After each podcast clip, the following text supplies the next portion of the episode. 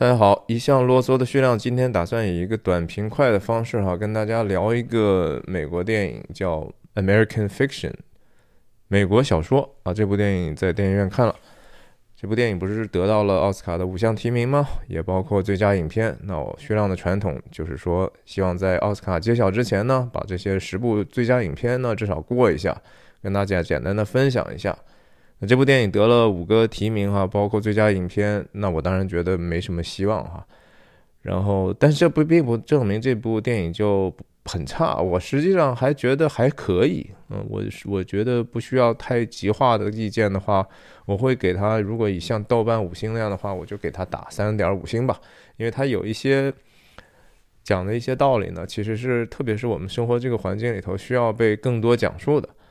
等一下，我会说说为什么。那他其他其他的几个提名呢？包括比如说最佳男演员哈，确实我们知道，就说这个演员叫 Jeffrey 呃 Wright 啊，其实大家应该觉得还挺面熟的吧？他在一些什么 American Angel 啊那些剧集里头，也确实是一个好演员，大家公认他是一个好演员，呃，黑人演员。他也得到了最佳男主角，但是最佳男主角，我们相信，我相信啊，至少应该不会是他吧？我我觉得说，我心里头呢，当然说，我认为，呃，Killian Murphy 哈，演奥本海默的那哥们儿应该可以拿吧？如果更可更愿意可以去倾斜的话，我也愿意投票给那个 The Holdover 的那个 g e o Marty 哈。那这个黑人演员不是说他演的不好，而是说相对来说可能没有那么让人让人印象深刻。那还有一个是最佳男配角哈，这个我是觉得完完全全匪夷所思。这个这个角色在电影里头，呃，有就是很 flashy 的一个角色哈，很很浮夸的一个角色嘛。我我不觉得这个东西非常有有很多的层次哈，所以提名他挺无厘头的。然后最佳改编剧本呢？我认为个人，我觉得也不是那么强大。如果说给的话，我我觉得大概率奥本海默会赢。如果奥本海默赢不了的话，或者我也觉得说那个《The Zone of Interest》，我上上上期的时候跟大家分享那个，其实是一个外语片嘛，对吧？呃，应该是不知道是是属于德国还是奥地利的一个电影吧，就是讲这个大屠杀时期的这个事情啊。那个我我我会投他一票。那最佳配乐呢？我也觉得还是给奥本海默就好了哈。反正，但这个电影，我觉得说为什么好呢？其实是因为它触碰了一些美国的这种种族问题，或者是政治正确，或者刻板印象等等的这些个，其实大家都挺讨厌的一些现象。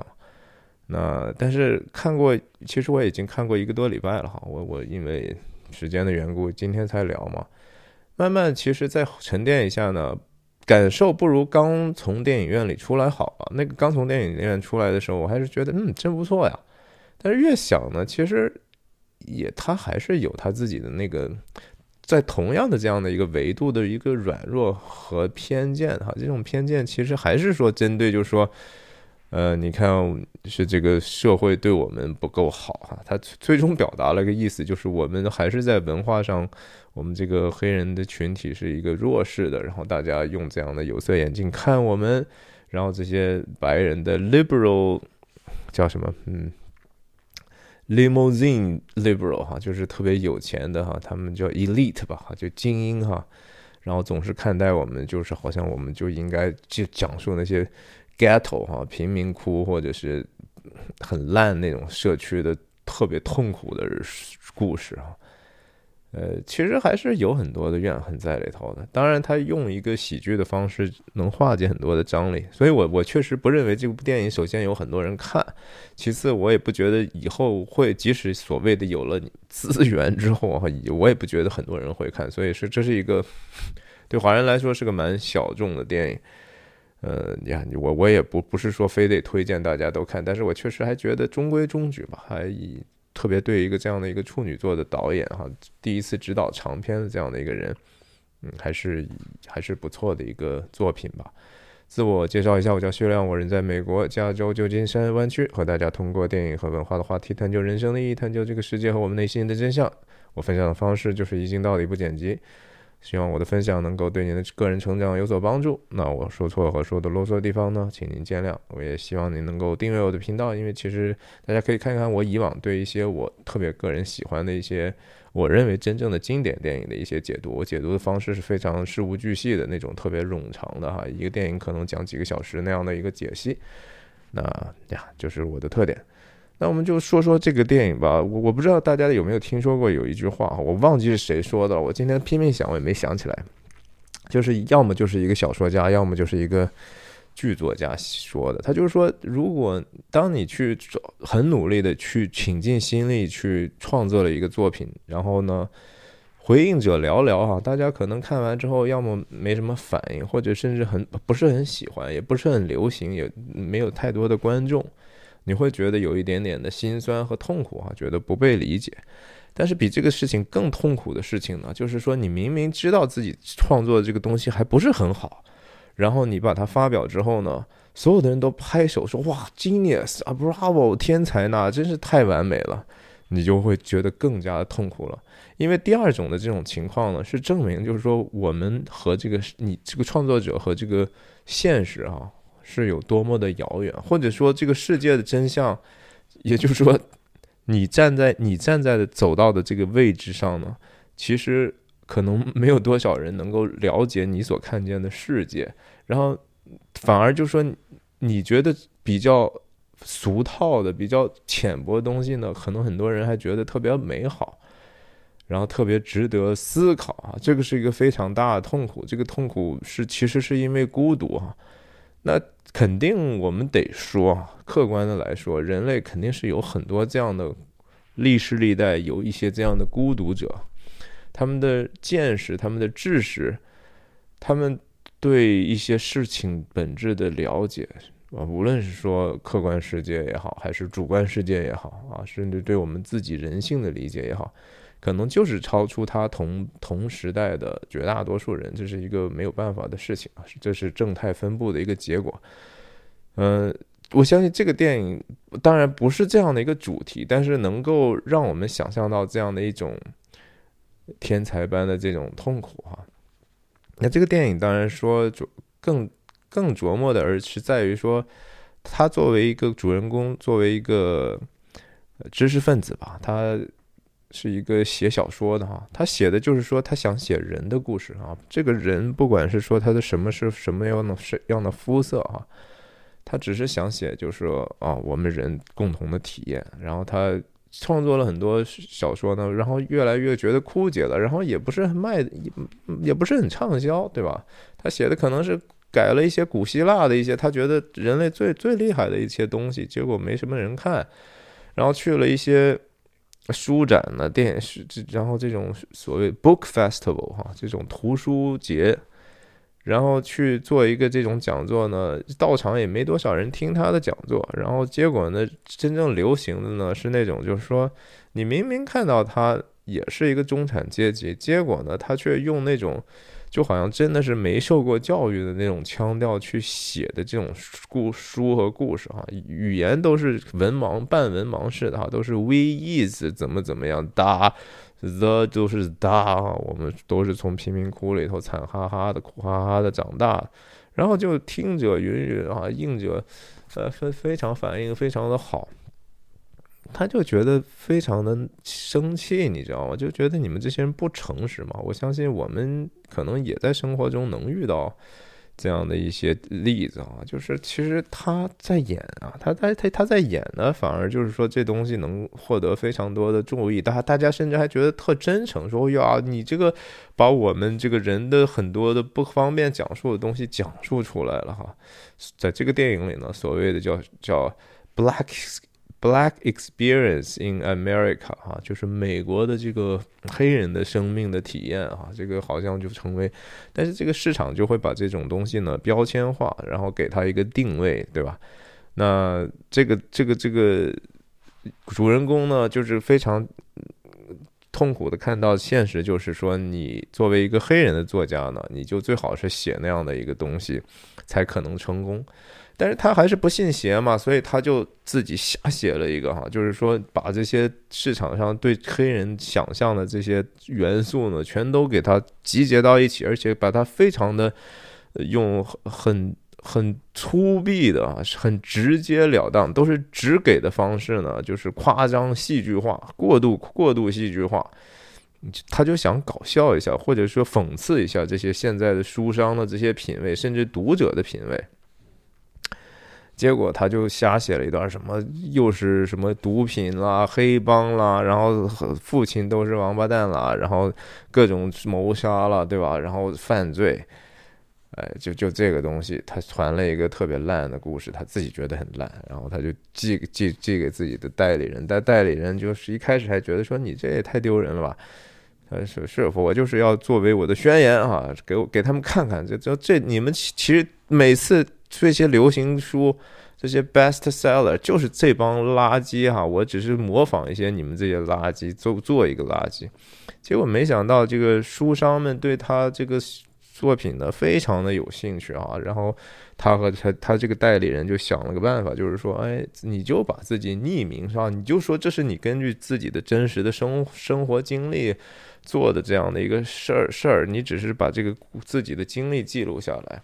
结果这不书商就更有兴趣了嘛，对吧？都是一帮的这个好像挺挺那个挺有文化那种，呃，中中等叫什么？是中产阶级那种品味的哈，然后书商的 publisher 们打电话说：“啊，你好吗？请问那个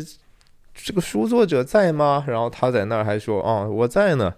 然后人家还挺惊讶的，说啊，嗯，是你吗？对吧？然后他马就是说，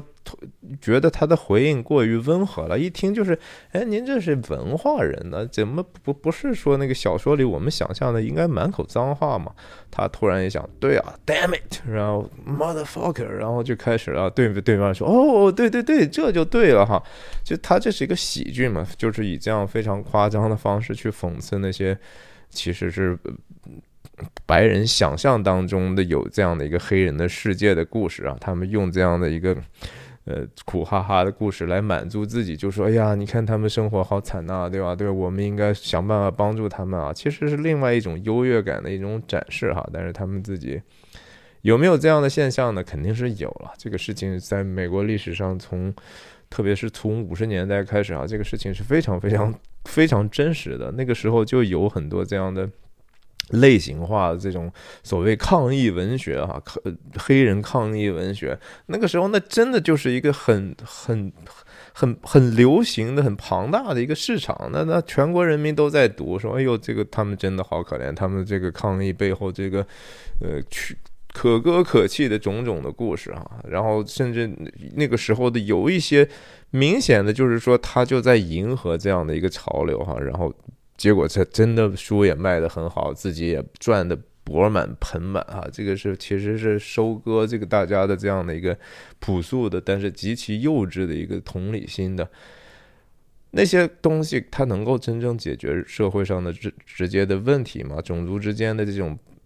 张力吗？或者说，实际上真正的本质不在于本种族之间，而是在于说这个阶层之间哈。这个其实是往往就是在这个讨论的时候。被走样化的一个东西，明明是阶层的问题，后来就被逐渐的被政治家也好，被这些文化的这些煽动者和掮客搞成了一个种族的问题。人是不是真的能够那么简单的通过肤色去分？哈，这个是这是一个，我觉得稍微想一想你就知道这个东西。不应该这么分，对吧？那那很多很多社会政策，如果是单单以这个肤色、种族，甚至你的来源国去分的话，那就会出现极端极端可笑的一些事情。比如说，那你说奥巴马的孩子啊，他们是黑人呐。但是你说啊，他们是受压迫者的嘛？我们上大学就应该多照顾他们一些，他们就可以说低两百分就可以进大学，这不是真的？那你跟一个明明就说一个亚裔的孩子，他的生他的家庭收入可能属于美国的中下层的，那他招谁惹谁了，对不对啊？你就说说，因为他们是一个在这方面已经有优势的族群，所以这是非常非常愚昧的一种一种美国特有的这种平权的现象哈。在这个平权基本上就是不平等权利法案，它它是更多的是一个强制把大家呃帮扶一些看似落后的这样的一些群体，但是其实。这样的社会工程往往是非常低效的，你是很难去甄别到底谁到谁到底真的需要帮助，而他他就是简单化的给人贴一个标签，在这样的一个文化市场的现象，这个故事也也是这样的。那这个这个故事讲，如果说只是往这个维度发展的话，其实我觉得说可以探讨的东西，那就还真的挺多的哈。但是这个故事呢，在这方面的尝试其实是比较有限的。我仔细现在想一想。他还是更多的包以以一个家庭戏剧的方式把这个东西给给稀释掉了哈。当然，这个可能好看的地方，或者说至少让人能够坐着看下去的一个重要的原因，就是他们他的家庭的这样的一个戏剧的故事哈。家庭故事其实大家都都很爱看的哈。我们就想一想，无论说韩国也好，墨西哥也好，他们最最最擅长，包括香港也好。做的最好的就是这种关于家庭的电视剧了哈，我相信也是观众们最喜闻乐见的。所以他把这样的一个本来大很大的一个很严肃的主题呢，用这个主人公的这个家庭给弄起来了。他他这个 OK 是是这个主人公首首先这电影是改编的一个原来的一个小小说哈。这小说是谁写的呢？是一个南加大的一个黑人的教授写的啊。这个南加大教授他就自己觉得自己生活里头，他是教教英美文学的，好像就是文学史或者反正他是研究那种其实一般都是吃饱了撑的没事干才有的高雅文文学啊。我不是说这个吃饱了没事干是一个贬义，而是说这是真实的。就是说文艺的这些东西，你确实是得满足了基本的需求之后，人仍然这个需求仍然是真的。但是同时你得有这样的一个物质条件，你才会有这样的一些趣味，才有这样的专门的人去研究这些或者创作这些东西，去服务这些更稍微更不是高级，而是说更更需要累积的一些需求，对吧？他是有一定的物质条件，那这个黑黑这个黑人教授本身可能他自己受过很好的教育，他也是一个其实知识上非常聪明也很敏感。也有欣赏力的一个人，有品位的人，说白了就是对吧？但是在在他的生活和教学的过程中，他就已经感受到自己就是其实是被看作就是说啊这些东西你们其实并不懂啊，你你你有什么资格谈论这个希腊古希腊的事儿呢？对吧？你就是他总是被这样的 stereotype 的事情所困扰，所以他写了这个小说。那这个导演。本身是一个以前他是一个做这个就是画面上这个左边的这个，他是以前是在一个叫 Gawker 的一个曾经很流行的一个博客网站上做这个写手的哈，就写一些非虚构的故事。那他这这这就改编了人家那个故事呢，其实改编的非常的大，基本上把原来那个呃大部分的东西都去掉，而且他加入了非常多自己的私货，这也 OK，人家作者也认可。这个导演他他他的这个原他为什么要他对这个题材为什么这么有热忱？就是因为他在当年在这个 Gawker 这个网站上写那些非虚构的时候，他就发现他因为自己这样的肤色的问题呢，就是经常什么故事就会说，哎，今天你看又有一个警察和枪杀了，就在执法的过程中有这样的一个暴力对抗和黑人的一个嫌犯哈，你来追踪一下这个故事吧。然后说啊，这个你看又有一个黑人小孩怎么怎么被淹死了，反正就是说。他越写多，越是发现怎么就只让我写这个吗？我就不能写别的吗？对吧？就把我完完全全固定死了。然后他也觉得说，光很多这些事情明明就是错的嘛。这个东西甚至跟种族也没有直接的关系，发生在任何族群，这这些事情都是错的嘛。所以他有这样的一个热忱去去写写这样的一个东东西。在这影片里头，当然这个。这这这男主人公就是也是和那个原著的作者的情况差不多啊，他也是一个教授，他也教书，他也因为这个这个政治不正确的这些事情被学校戒律了一下，所以他从这个加州呢就跑到等于说人家让你你暂时休息一下，让他就跑回这个东部的家乡，或者是他妈在，也不一定是家乡了。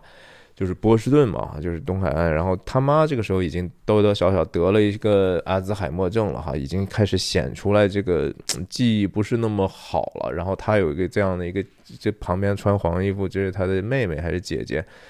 然后他还有一个这个弟弟哈，这他这弟弟呢，就是非常的怎么说呢，就是风流成性哈，自己也因为就是说原来也结过婚，也生过小孩，结果。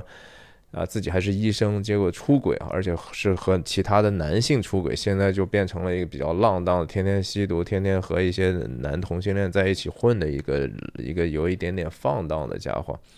然后这个同时，这个过程，在这个在波士顿的这样的一个过程中呢，他他必须得承担起更多的家庭责任。他和他自己的这个姐姐啊，不，这不是这个。是哪个啊？就就这这个主人公和他姐姐姐呢，就是说开始了一些非常尴尬的对话。但是那个好看的地方是在于，它比较像，比较像比较好的那种美国独立电影讲讲家庭那种东西哈。它的那种质感，甚至非常，我觉得非常非常接近那个亚历山大·佩恩的那那些作品啊，比如说《内布拉斯加》啦，甚至说嗯《杯酒人生》那样的东西啊，那那种人生层面的这种感悟，然后在家庭里头呈现出来的这种冲突，那个东西是非常好看。但是你仔细要想的话，其实那个东西和他的这个故事主线呢，距离还挺远的。我我是很佩服的，他就是说他们把这个东西。味道调的是比较比较均衡的，虽然说这主菜本身可能是，嗯，你也说不清它是鲁菜还是川菜还是什么粤菜，但是它放在一起呢也还可以啊，它没有往一个方向努力去去打，呃，是个小品式的作品吧，还是总体上还是挺容易看的。那他那姐姐呢？就就跟他一次在喝酒的时候，喝的喝的就就心脏病发就死了啊！所以这里头有这个电影的剧情，仔细想的话，有非常多就是非常过于 容易的一些设置哈，包包括就是说他妈这个阿兹海默的这种发展了，甚至说他们家的老管家那个胖胖的黑人阿姨。这些又又找到真爱了等等，其实就是它的 subplot 非常的多，但是它给你的整个的质感呢，就是说有温情的东西去去平衡这个男主人公过于愤世嫉俗的那一面，对吧？然后，但是他在任何的角色的层面，其实包括在这个社会很重要的这个议题层面呢，没有试图去走得更远和更深哈。现在我我我回味一下，觉得其实后劲儿不是特别的大。可是，就是说，这个在剧情里头这样的一个呈现，其实是不是也代表某种程度真实？就是说，其实人们需要的更多的是文化上的垃圾，而不是精品啊。这个我我恕我这么说，我确实觉得我们看一看，就是说网络上的这种。最 popular、最最最走红的那些短视频，其实更多的时候它就是一个快消的、能够快速消费的这个东西，对吧？然后人们呢就会误以为，比如说它的流量非非常大啊，比如说这个搞笑的这个，哪怕是科目三的这样的一个视频，如果它能够上百万流量的时候，人们会觉得说，哇，这个是它商业价值就很大。其实我我我觉得，首先它商业价值不大，其次它的价值也不大啊。呃，我不知道这些搞搞流量的这些人是怎么去做生意，或者说他们也许是经过另外一种价格扭曲的市场之后，他那个价值没有得到真实的，他他没有那么大的价值，但是被这个世界认为很有价值啊。那东西你就是往进去嵌入很多东西的话，它真的就可以能够能够带来真实的一些销售吗？我我我我我我是非常有怀疑的哈。当然当然我并不是这方面的，我也不是搞这个的，也许我还是很无知嘛。可是那个东西对人没有什么太大的积极的影响，甚至可能是一个就是一个消极的影响，特别是我们看到这个海外的这种。呃，Instagram 或者是 TikTok 啊，这个里头确实充斥的完全毫无意义的这些东西，人们确实消费对这个消费的要求很高。那甚至当然有一些鸡汤的东西了，有一些成功学的东西了。呃，也很 popular 哈，然后现在又进入一个卖课热的时代，对吧？大家又各自就装成专家，然后去包装成一个说，比如说一个其实自己也不算网红的人，他也可以敢出一套叫课程，叫怎么去去经营自己的自媒体形象哈。我有时候觉得挺荒诞的哈，这这这这这这些人，当然首先我们得承认很聪明哈，人家就是说，呃。学习的就是当年这个像加州的这种淘金者的，大大家都嗯怀着一个什么发财发横财的梦想呢？结果就被这些其实卖水和卖卖这些锄头的人就被。他们这些挖矿的人呢，就成为人家的金矿了，对不对？人家就挖他们，所以 mine the miners 啊，就是一定要赚这些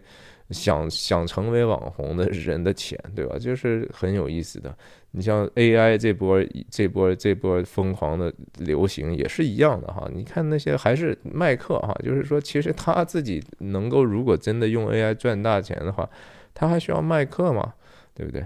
那个我我。是呀，漫谈嘛，反正我觉得 AI 也也是一波非常，呃，我觉得泡沫很大的一个潮流哈。我确实不觉得 AI 能够帮助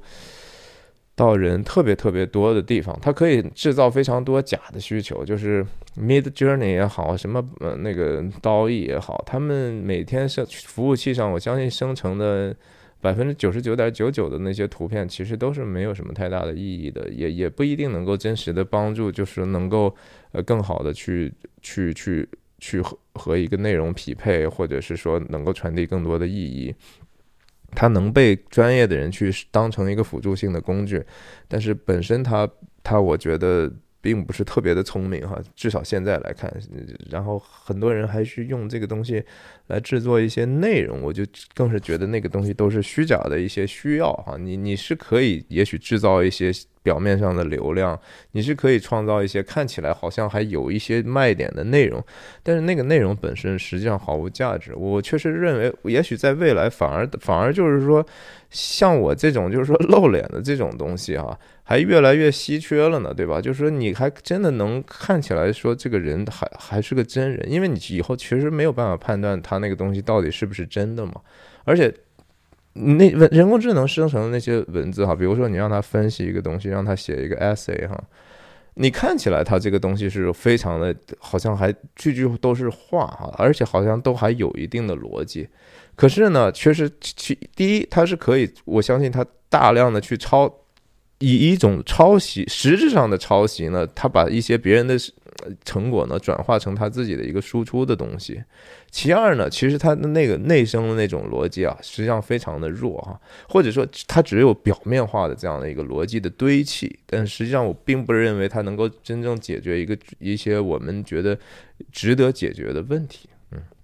和这个事情有一点点说的太远了。反正就说这个这个这个电影本身呢。呃呀，我我觉得你听听就算了哈，也真的不一定非得去看。那那结结果的那个地方就是，呃，我们看到什么 FBI 又再一次的出现哈，然后其实啊，这个这个故事是这样的，就是说这个他后来写的这本书就越来越红了，然后甚至这本书他有点。有点非常的意外的时候，他就越来越任性了。说：“你们既然觉得这个东西好，也给我重金去买我这个版权，那我就越来越要耍大牌，对吧？”然后这这本书的名字在出的时候，出版商跟他商量的时候，他说：“我啊，我好，我我就决定了，我这本书就叫 fuck 啊，就是一个 f word fuck。”然后那边那些那些出版商说：“哎呀，这个。”哎呦，怎么怎么样？他他在这边很横哈，他说那个啊不不不行不行就算了，就不谈了啊，就就然后那边我们想想想想，然后等一会儿打过电了。行，我觉得这就叫 fuck 很好。这个事情实际上我觉得也真实的已经发生了哈。我前一段时间就就这两年有一本畅销书，美国就叫 The Art of Not Giving a Fuck 啊，这这几本书就在公然的是真的 bestseller 哈，纽约时报最佳畅销书的榜上的。然后在我们的这公共图书馆里头也大量的哈都都嗯，这这就是好书啊，是吧？那书名就已就就已经是这样的一个必须得用这样的标题党哈，用这样的一个 eye catching 的东西让人去阅读了。因为现现在想让人阅读确实挺难的。然后美国也有一种读小说的一种一个名词哈，叫 airport novel 哈，就是一般人。平时根本就不会看看书的，然后，但是到机场去候机的时候，其实一般来说时时间还比较充裕。然后书机场一般都会有书店啊，就会摆的那些真正的 bestseller 那些 novel 啊。然后反正大家就想一想，觉得哎，在公共场合看个书也是一个不错的一个 presentation 哈。然后看看起来我还还还。然后就想起来读书了，然后在飞机上呢，也也可以读读书嘛。哎，这就是这个 airport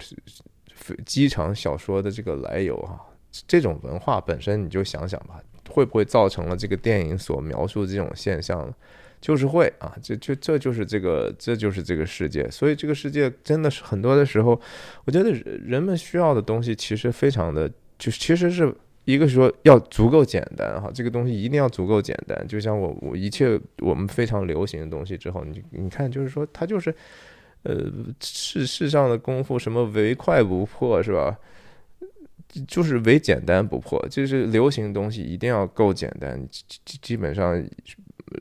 不要超过三个道理哈，三个道理人们就记不住，就是一一条路走到黑。然后给大家一些不要让人想到意义的事情啊，就像，呃，就像 Marvel 那些电影一样，我觉得，对你就看那个看个高兴，然后就挺好的。那呀，这个电影可能就说到这儿吧。我觉得最后就说两句，就说那个《飞驰人生二》哈，这个不是我主动去看，但是我也觉得看下来也还行吧。嗯，没有觉得，至少我觉得说，呃，是个合格的类型片嘛，对吧？我也不觉得韩寒做的工作很很糟糕，像很多人说的说啊，他什么根本就不会。我觉得还行，我觉得算是个合格的商业类型片。呃，我只是说，他他不够好的地方，其实是我觉得很多中国电影的一个通病，就是说。技术上做的一般都是比较好的啊，就是甚至说，我觉得亚洲，特别是韩国领先的这些特效工业哈，其实包括中国，其实现在特效我觉得做的也也还不错啊。呃，但是这个东西不不构成一个真正能够有有一个影响甚至持续影响的东西。呃，主要的问题就是说这个故事真的。没有看到人哈，就是他更多的所有的角色更在意的事情，实际上是个事儿，呃，然后人们没有任何的个人的心灵上的一些跃迁和和变化，呃，就是为了一些具体的事情在努力。你看沈腾演的那个，你说他这个角色到从头到尾有什么特别大的他自己的一个发展吗？其实我觉得，我觉得是没有的哈。有也是那种表面化，你可以说啊，他一开始很消沉，已经认命了，后来又好像又经过